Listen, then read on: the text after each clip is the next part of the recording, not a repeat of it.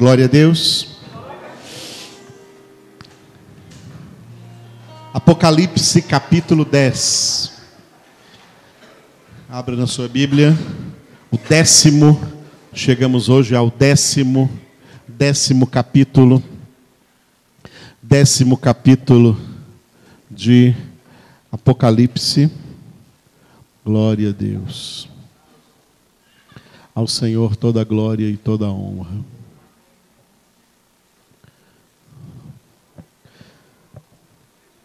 Enquanto nós lemos esse capítulo de número 10, você vai se lembrar que, para situar você dentro do texto, dentro das divisões deste livro, último livro da Bíblia e o Apocalipse, do capítulo 6 até o capítulo 20, a maior parte deste livro, tá?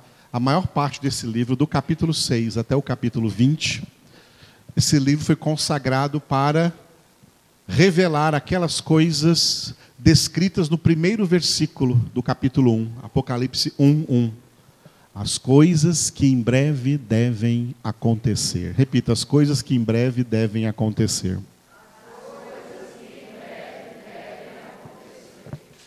Essas coisas que em breve devem acontecer quando? No fechamento da história da humanidade. Nós, cristãos em Cristo Jesus, na Bíblia Sagrada, somos as únicas pessoas na face da terra que temos a revelação, isso é o que significa a palavra Apocalipse, revelação, a revelação de Deus acerca das coisas que hão de acontecer no fechamento da história da humanidade, no aquilo que as pessoas chamam de fim dos tempos, ou fim do mundo, ou o fim de todas as coisas, e que Jesus chamou de consumação do século. Eis que estou convosco todos os dias até a consumação do século, no singular. Tem Bíblia se coloca no plural. Jesus não está falando de século 20, século 21, século de 100 anos. Está falando desse período de tempo que começou no princípio, quando criou Deus os céus e a terra, e vai até o final. Esse, essa linha de tempo, essa linha temporal, na qual nós estamos agora, já no terceiro milênio da era cristã, depois da primeira vinda de Jesus. Como esse tempo vai acabar? O que vai acontecer nessa finalização é o que está escrito em Apocalipse, do capítulo 6 até o capítulo 20.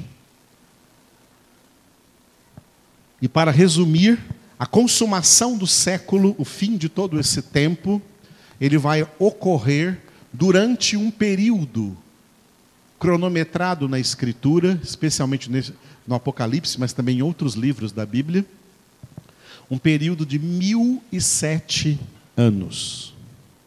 Primeiramente, sete anos de grande tribulação. E depois dos sete anos de grande tribulação, mil anos do reinado de Cristo sobre a terra, o reino milenar de Cristo. É assim que o mundo vai acabar, é assim que a história da humanidade vai acabar. Vai acabar com esses mil e sete anos.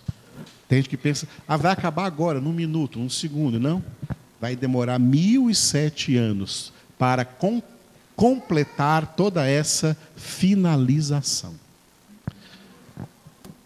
Primeiramente vem os sete anos, os sete anos da grande tribulação. Esses sete anos será uma tribulação como nunca ninguém experimentou na face da terra, em nenhum tempo, em nenhum lugar. Foi Jesus quem declarou isso. A tribulação daqueles dias será como nunca houve antes na história da humanidade e nunca haverá novamente depois. Será uma grande tribulação. Todos os tempos, desde que o homem pecou, Gênesis capítulo 3, no início da Bíblia está a história do pecado do homem. Desde que o homem pecou e por causa do pecado do homem, a humanidade sempre vive em tribulações, mas nunca uma tribulação tão grande como ocorrerá nestes sete anos da grande tribulação. Do capítulo 6 até o capítulo 19, só fala da grande tribulação. Aí no capítulo 20 fala do reino milenar de Cristo. Então a maior parte do Apocalipse, do capítulo 6 até o 19, foi para relatar as coisas que vão acontecer nesse período chamado de a grande tribulação. E essas coisas que vão acontecer, elas foram simbolicamente definidas em 21 elementos, 3 vezes 7, 21, sete selos, sete trombetas e sete taças. Os sete selos falam dos eventos que vão acontecer no início da grande tribulação, na primeira metade, nos primeiros três anos e meio da grande tribulação. As sete trombetas, das quais faz parte o capítulo 10 que nós vamos ler agora, as sete trombetas são eventos do meio da grande tribulação. E as sete taças são eventos registrados para acontecerem no fim da grande tribulação. O Apocalipse revela que durante os acontecimentos do início da grande tribulação, na abertura dos sete selos, divida a humanidade toda em quatro partes, uma quarta parte da humanidade vai morrer no início da grande tribulação. Se, é um, se na grande tribulação estiverem vivendo na Terra 8 bilhões de pessoas, desses 8 bilhões de pessoas, 2 bilhões de pessoas vão morrer. Vão sobrar 6 bilhões. Uma quarta parte da, da humanidade vai morrer, mas não só da humanidade, mas uma quarta parte de todos os recursos naturais da terra, água, etc., vai se esgotar no período inicial da grande tribulação, as, os, os sete selos. No meio da grande tribulação, as sete trombetas, o que restou da humanidade divide em três partes e um terço vai morrer. Então podemos calcular que com as trombetas, no toque das sete trombetas, a metade da humanidade já terá morrido. Se começou a grande tribulação com 8 bilhões, no meio da grande tribulação, 4 bilhões de pessoas terão morrido na terra e também a metade de todos os recursos naturais da terra terão desaparecido. E a outra metade morrerão todos no final da grande tribulação, com as sete taças que se encerrarão com a última grande guerra mundial, que é chamada na Bíblia de Armagedon. E nessa guerra se cumprirá o juízo prometido por Deus de consumir, de purificar a terra, de consumir toda a humanidade pelo fogo. Assim como a humanidade uma vez foi consumida pela água no dilúvio, nos tempos de Noé, no fim da grande tribulação, vai acontecer a mesma coisa, mas não com água, e sim com fogo. A terra será consumida pelo fogo, e aí haverá nova terra, uma terra, é a mesma terra, mas purificada para uma nova humanidade que será gerada no milênio no reino milenar de Cristo. Isso que eu estou falando para vocês não é teologia de teólogos. Tudo isso que eu estou falando para vocês nós lemos aqui, na Bíblia Sagrada, a Sagrada Escritura. Glória a Deus. Então, isso é para situar vocês. O capítulo que nós vamos ler agora, que é o capítulo 10, ele está aqui dentro do texto que fala da sexta trombeta. Porque essas sete trombetas nós vimos quatro delas, as quatro primeiras foram tocadas aí no capítulo de número 8. E você viu no capítulo 8 as quatro primeiras trombetas. E no último versículo do capítulo 8, está escrito que as últimas três trombetas, além de serem três trombetas, elas também são chamadas no Apocalipse de três ais. Diga ai, ai, ai. São três ais. Ai é uma expressão de dor, né? O primeiro ai, a quinta trombeta. Nós lemos ontem à noite aqui no início do capítulo 9, versículos de 1 a 12, foi a quinta trombeta. Ainda ontem nós começamos a ler no capítulo 9, versículo 13, a sexta trombeta, as coisas que vão acontecer durante o toque da sexta trombeta. E as coisas que vão acontecer com a sexta trombeta estão registradas do capítulo 9, versículo 13, até o capítulo 11, versículo 14. A sexta trombeta é o segundo ai. E depois, então, do capítulo 11, 15 para frente, a sétima trombeta, o terceiro ai. Nós estamos aqui dentro, então, na leitura no segundo ai, na sexta trombeta. O capítulo 10 inteirinho está aqui dentro. Vamos ler esse capítulo então. Vocês começam a ler, leiam os ímpares e eu vou ler os pares. Leia com atenção.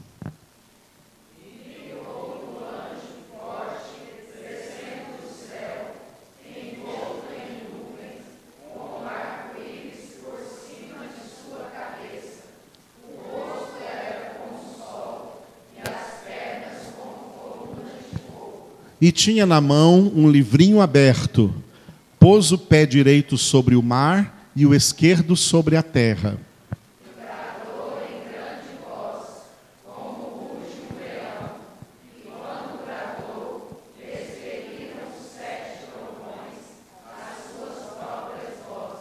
Logo que falaram os sete trovões, eu ia escrever, mas ouvi uma voz do céu dizendo: Guarda em silêncio as coisas que os sete trovões falaram, e não as escrevas.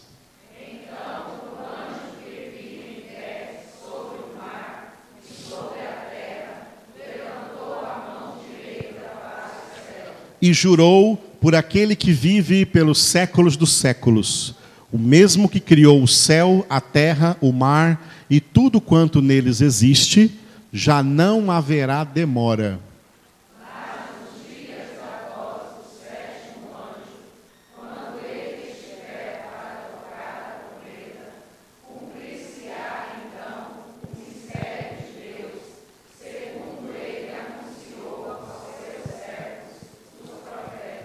A voz que ouvi, vinda do céu, estava de novo falando comigo e dizendo: Vai e toma o livro que se acha aberto na mão do anjo, em pé sobre o mar e sobre a terra.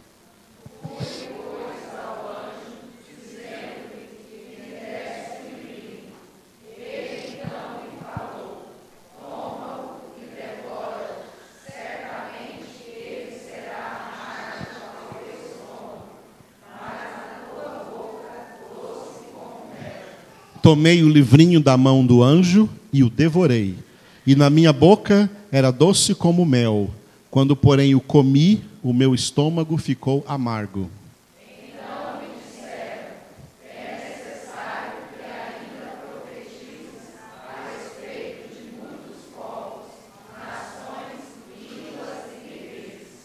Aleluia. Glória a Deus. Muito bem, esse capítulo 10 que nós lemos está então aí dentro da sexta trombeta. Mas nós só vamos falar dele quando chegarmos lá, pela graça do Senhor. Nós estamos esse ano recomeçando lá do primeiro versículo de Apocalipse, e nós estamos lá no início. Nós estamos no texto, no texto que vai do, cap, do versículo 4 até o versículo 6 do primeiro capítulo. E nesses versículos está escrito que o Apocalipse é uma revelação ao apóstolo João, e essa revelação é da parte de Deus. E as três pessoas da Santíssima Trindade, elas são, foram citadas aí, foram citadas aí nos versículos 4 e 5. O Pai foi citado no versículo 4 como aquele que é, que era e que há de vir.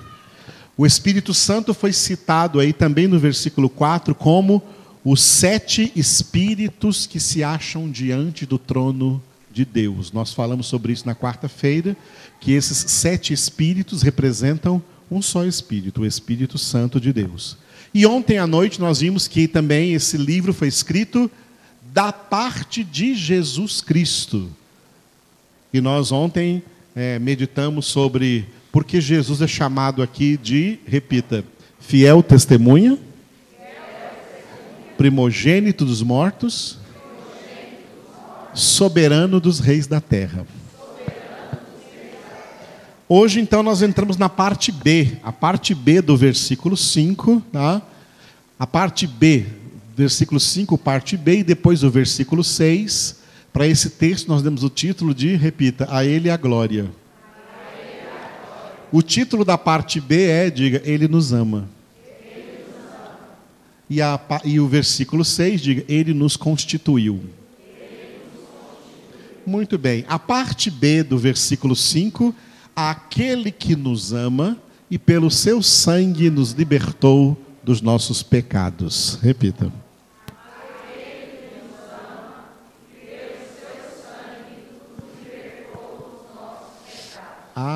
Aleluia. Glória a Deus. Amados, com certeza, o sacrifício realizado pelo Senhor Jesus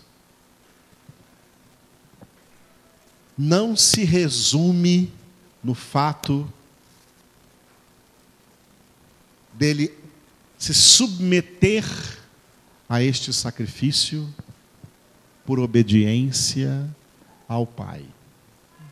Claro, ele foi obediente até a morte e morte de cruz. Mas esse texto traz para nós um elemento que jamais pode ser esquecido na meditação acerca do sacrifício salvador do Senhor Jesus. Jesus se submeteu a este sacrifício porque Ele nos ama. Aleluia. Porque Ele nos ama. Aleluia. Aquele que nos ama e pelo seu sangue nos libertou dos nossos pecados. Num tremendo texto escatológico, quando a gente prega a escatologia, o fim dos tempos, as coisas que vão acontecer, é natural ficar todo mundo de olhos arregalados, Oh, meu Deus. Sentir um certo medo, uma certa apreensão com todas essas coisas que hão de vir, que hão de acontecer. No meio de um texto escatológico como o Apocalipse, essa parte B do versículo 5 ela é tão importante que vem falar para nós, os filhos de Deus, os alcançados pela sua graça que os nossos pecados foram todos perdoados pelo sangue de Jesus Cristo, pelo sacrifício de Jesus Cristo, porque Ele nos amou, porque Ele nos ama. Uma das piores coisas que o pecado fez na humanidade inteira foi acabar com o amor. No mundo não existe amor. Os amores, entre aspas, que existem no mundo são falsos não são amores como o amor de Deus, definido por Paulo em 1 Coríntios capítulo 13. Aquele amor que tudo crê, tudo espera, tudo suporta, aquele amor que jamais acaba. Não é esse amor que nós vemos no mundo, não é esse amor cantado nas músicas do mundo, Não é esse amor interpretado pelas novelas, teatros ou filmes ou séries do mundo, não é esse amor, não. São amores falsos. São amores carnais.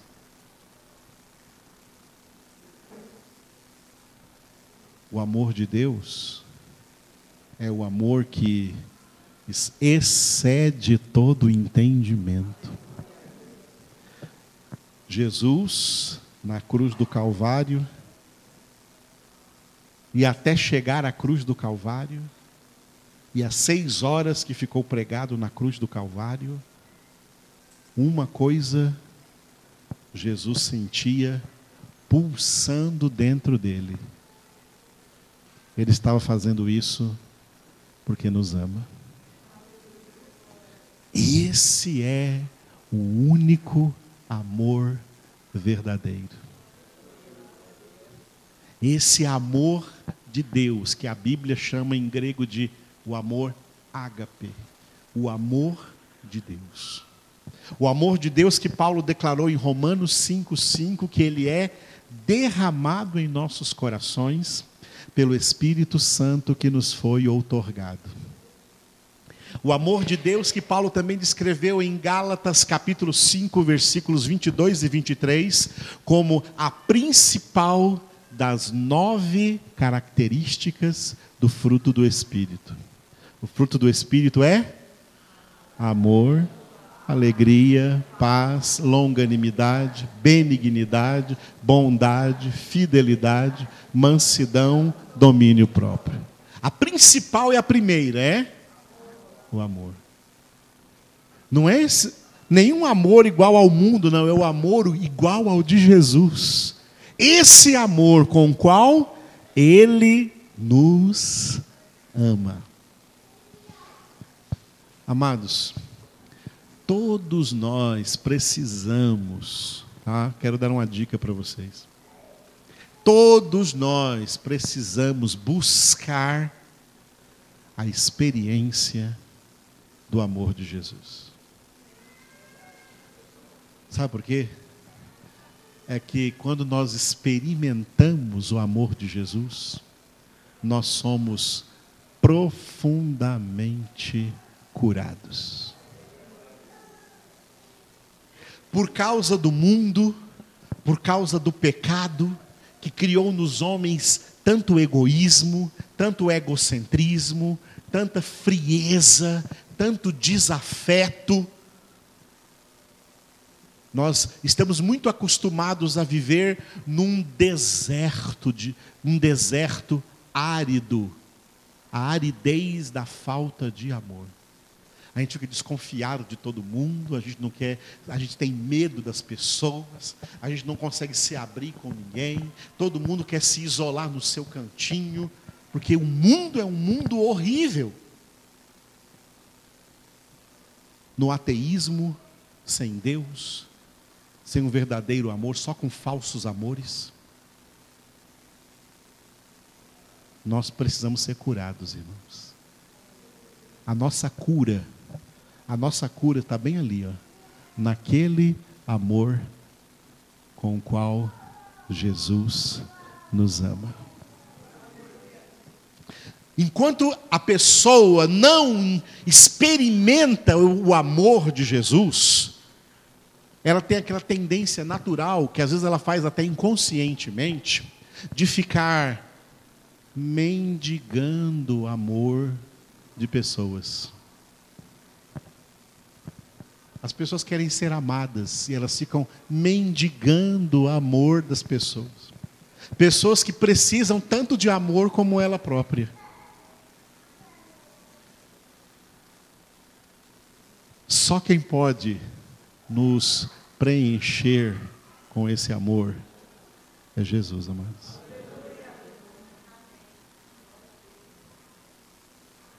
É só Jesus, irmãos. É só Jesus. Não adianta procurar amor em pessoas. A Bíblia fala da mulher samaritana. Ela pensou que o que ia resolver a vida dela seriam homens. E um dia, desolada, ela estava indo pegar água no poço ao meio-dia. Nenhuma mulher pegava água no poço ao meio-dia. O costume em Israel é que as mulheres pegavam água no poço à tarde, à tardezinha, antes do pôr do sol, para usar essa água de noite em casa e no outro dia, o dia inteiro. E à tardezinha as mulheres iam juntas ao poço. Mas aquela mulher, ela foi ao meio-dia, hora que nenhuma mulher vai ao poço tirar água. Meio-dia, nenhuma mulher vai ao poço tirar água. Meio-dia, as mulheres estão em casa, usando a água que tiraram no dia anterior e fazendo comida para o seu marido, para a sua família. Meio-dia. E ela ia meio-dia sozinha para não encontrar ninguém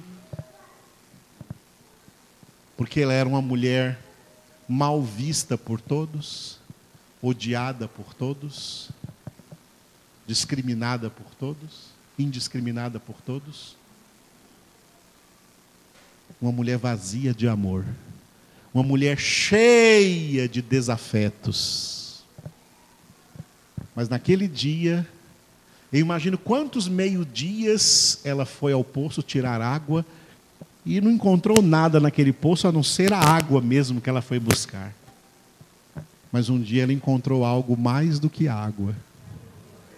Aquele dia aquela mulher chegou no poço e encontrou, ao invés de uma fonte de água, ela encontrou a poderosíssima e transbordante fonte do amor de Deus ela encontrou Jesus no poço. Encontrou Jesus no poço. E Jesus disse para ela assim: Olha, está vendo essa água do poço aqui, essa água aí, H2O? Todo aquele que beber dessa água voltará a ter sede. Mas o que beber da água que eu lhe der, nunca mais terá sede. Porque a água que eu lhe der será como uma fonte de água jorrando de dentro dele para a vida eterna. Que maravilha, que episódio tremendo é esse da, do ministério de Jesus. Aleluia. Duas pessoas solitárias. Jesus estava sozinho no poço, que os discípulos tinham ido para a cidade comprar mantimento e a mulher vem sozinha da cidade para tirar água do poço. Duas pessoas solitárias. Só que uma delas não sofre de solidão. Uma delas não sofre de desafeto. Uma delas é a própria plenitude do amor de Deus. Por isso ele fala para ela assim: Ah, mulher, se você soubesse quem é que está falando contigo agora, tu mesmo lhe pedirias, e ele te daria da água da vida. É a mulher, Senhor, então me dá dessa água, eu quero. A mulher já não quer nem mais a água do poço, ela sabe, esse homem tem uma água diferente para me dar. Me dá dessa água. E Jesus falou para ela assim: Vai, chama teu marido e volta. Não, não tenho marido. Jesus fala para ela assim: Disseste bem, não tens marido. Tiveste cinco maridos. E o que agora tens, o quer dizer, o sexto, não é teu. Nisto disseste a verdade. Aonde essa mulher estava procurando amor? Como muitas estão fazendo hoje. E muitos também, viu?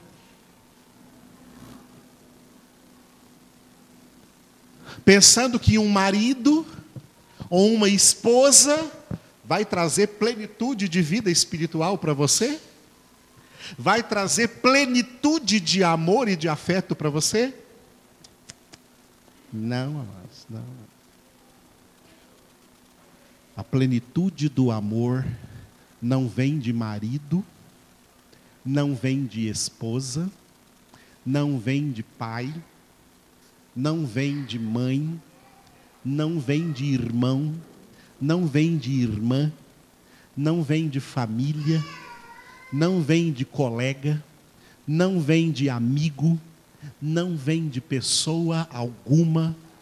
A plenitude do amor só vem de uma pessoa e o nome dessa pessoa é Jesus.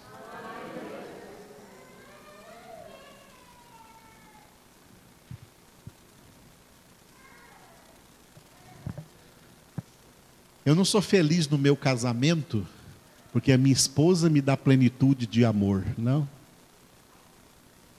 É porque Jesus me dá plenitude de amor.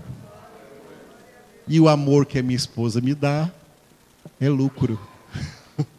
é lucro. Eu nunca preciso cobrar amor dela porque eu tenho o suficiente de Jesus.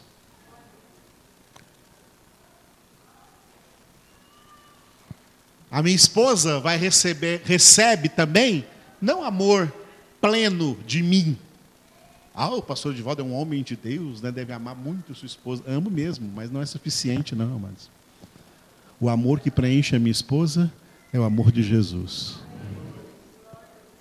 E quando o casal tá, é feito de um marido que recebe amor de Jesus e uma mulher que recebe amor de Jesus, esse é o casamento que dá certo. Se um deles não recebeu o amor de Jesus, isso vai impactar lá no casamento. Aquele que não recebe amor de Jesus vai ficar mendigando o amor do cônjuge e esse amor nunca será suficiente. Porque só Jesus tem amor além de suficiente para nós, tá? Só Jesus tem amor, além de suficiente. É do amor de Jesus que nós precisamos. Porque é com esse mesmo amor que vamos amar o cônjuge, é com esse mesmo amor que vamos amar os filhos, é com esse mesmo amor que vamos amar a família, é com esse mesmo amor que vamos amar o próximo. Jesus nos dá tanto amor que ele chegou a fazer uma coisa. Ele chegou a modificar um mandamento do Antigo Testamento. Que no Antigo Testamento dizia: Amarás o teu próximo como a ti mesmo. Jesus chegou e disse assim: Olha, eu tenho tanto amor para dar para vocês, que eu posso agora trazer para vocês também um novo mandamento. Novo mandamento vos dou. João capítulo 13, versículo 34. Novo mandamento vos dou Amai-vos uns aos outros como eu vos amo. Não mais como a ti mesmo, mas como eu amo vocês. Porque o amor de Jesus é tremendamente grande. O que você precisa para ser uma pessoa curada? O que você precisa para ter uma alma curada? O que você precisa para ter emoções saradas, a sua vida emocional curada, a sua vida mental, intelectual curada, a sua vida volitiva curada. Você não vai ficar querendo um monte de coisas por aí, porque você vai estar satisfeito com o que receber. O que você precisa para ter uma alma curada é desse amor de Jesus não são pessoas, não são bens, não é dinheiro, coisas, viagens, diversões, seja o que for, ídolo algum pode te dar. Tá? Só Jesus. O que Jesus disse para a mulher samaritana está dizendo para nós nessa noite, dizendo para você nessa noite: ninguém pode te dar aquilo que só eu posso te dar. Ninguém pode te dar dessa água, só eu posso te dar dessa água. Ninguém pode te dar desse amor, só eu posso te dar desse amor.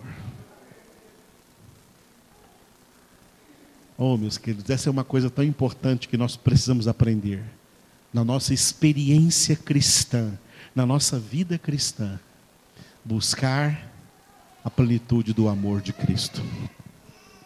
Porque quando somos cheios do amor de Cristo, uma coisa que nós não temos nunca mais é carência. Carência afetiva, fica por aí querendo chamar atenção, fica por aí igual criancinha né, carente, mendigando o amor, querendo ser o centro das atenções.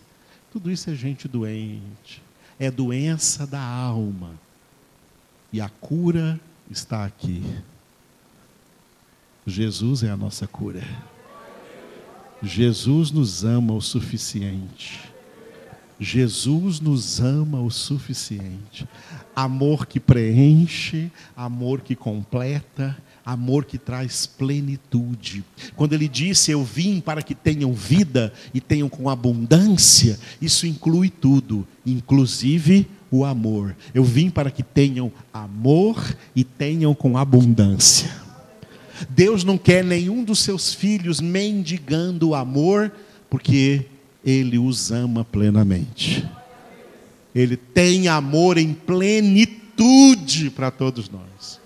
Amor para nós também amarmos, amor para nós não termos jamais em nosso coração nenhum esconderijo para mágoa, ódio, raiva, rancor, ressentimento de ninguém por motivo algum, porque Deus é amor. E a Bíblia diz: quem não ama não conhece a Deus, porque Deus é amor. E só nós, os filhos de Deus, temos acesso a esse amor. A mulher samaritana foi tão cheia do amor que de repente, de toda aquela cidade de quem ela se escondia de todo mundo, ela correu para todo mundo, sem lembrar dos seus preconceitos, sem lembrar da sua indiscriminação, sem lembrar da maneira como falavam dela, de como ela era mal falada na cidade, sem lembrar de nada disso, porque quem é cheio do amor esquece de todas essas mazelas. Sem lembrar de nada disso, ela chega e prega para a cidade toda. Eu não conheço na Bíblia uma evangelista maior do que a mulher samaritana que pregou para todos os samaritanos daquela cidade, e todos os samaritanos saíram da cidade e foram para o poço ver aquele homem que essa mulher encontrou, e todos eles viram que ele era o Salvador do mundo. Olha o que uma mulherzinha, outrora discriminada, vazia de amor, sem sentido de vida, leva a sua cidade inteira aos pés de Jesus. Sabe o que foi isso? A experiência que ela recebeu do Senhor. Eu quero que você medite na experiência que você tem com Jesus. O que a experiência sua com Jesus está trazendo de mudança efetiva na sua vida? Porque se não está trazendo mudança nenhuma, você não está tendo experiência nenhuma com Jesus. A experiência com Jesus traz mudanças efetivas na sua vida, a começar do mais profundo do seu interior e do seu interior transborda para o mundo todo. Para o mundo todo. Porque é assim grandiosa a obra de Deus, e é assim grandioso o amor de Deus para conosco. Eu queria que o Espírito Santo revelasse a você. Eu queria que você captasse agora, nesse minuto agora Deus não precisa de muito tempo para isso. Que você captasse nesse minuto agora o quanto Jesus está te amando agora. O quanto Jesus está te amando agora. o quanto Jesus está te amando nesse minuto, nesse momento em que você está aqui ouvindo essa palavra. Ele é aquele que nos amou e pelo seu sangue nos libertou dos nossos pecados.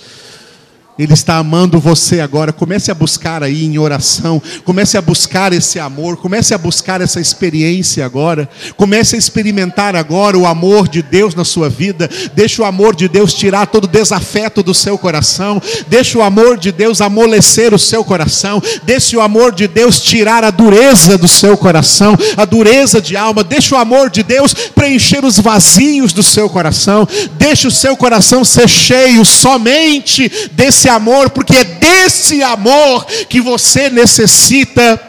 Obrigado, Jesus. Obrigado, Jesus. Nós invocamos agora o teu glorioso nome. Invocamos o teu nome, Senhor, nome acima de todo nome. O Senhor é aquele que nos amou e pelo teu sangue nos libertaste dos nossos pecados. Obrigado pelo grande amor, Jesus, com que nos amaste e continua nos amando hoje, trazendo para nós essa palavra, que essa mensagem seja agora, Senhor Senhor, de edificação pessoal dentro de nossas almas. Toca, Senhor, em nosso interior nesse momento. Toca nos nossos corações, Senhor. Tu sabes o quanto cada um necessita agora da plenitude do teu amor em suas vidas. Toca-nos, enche-nos, fala-nos, move-nos, preenche-nos Aleluia. Obrigado, Jesus. Obrigado, Jesus. Obrigado pelo teu grande amor.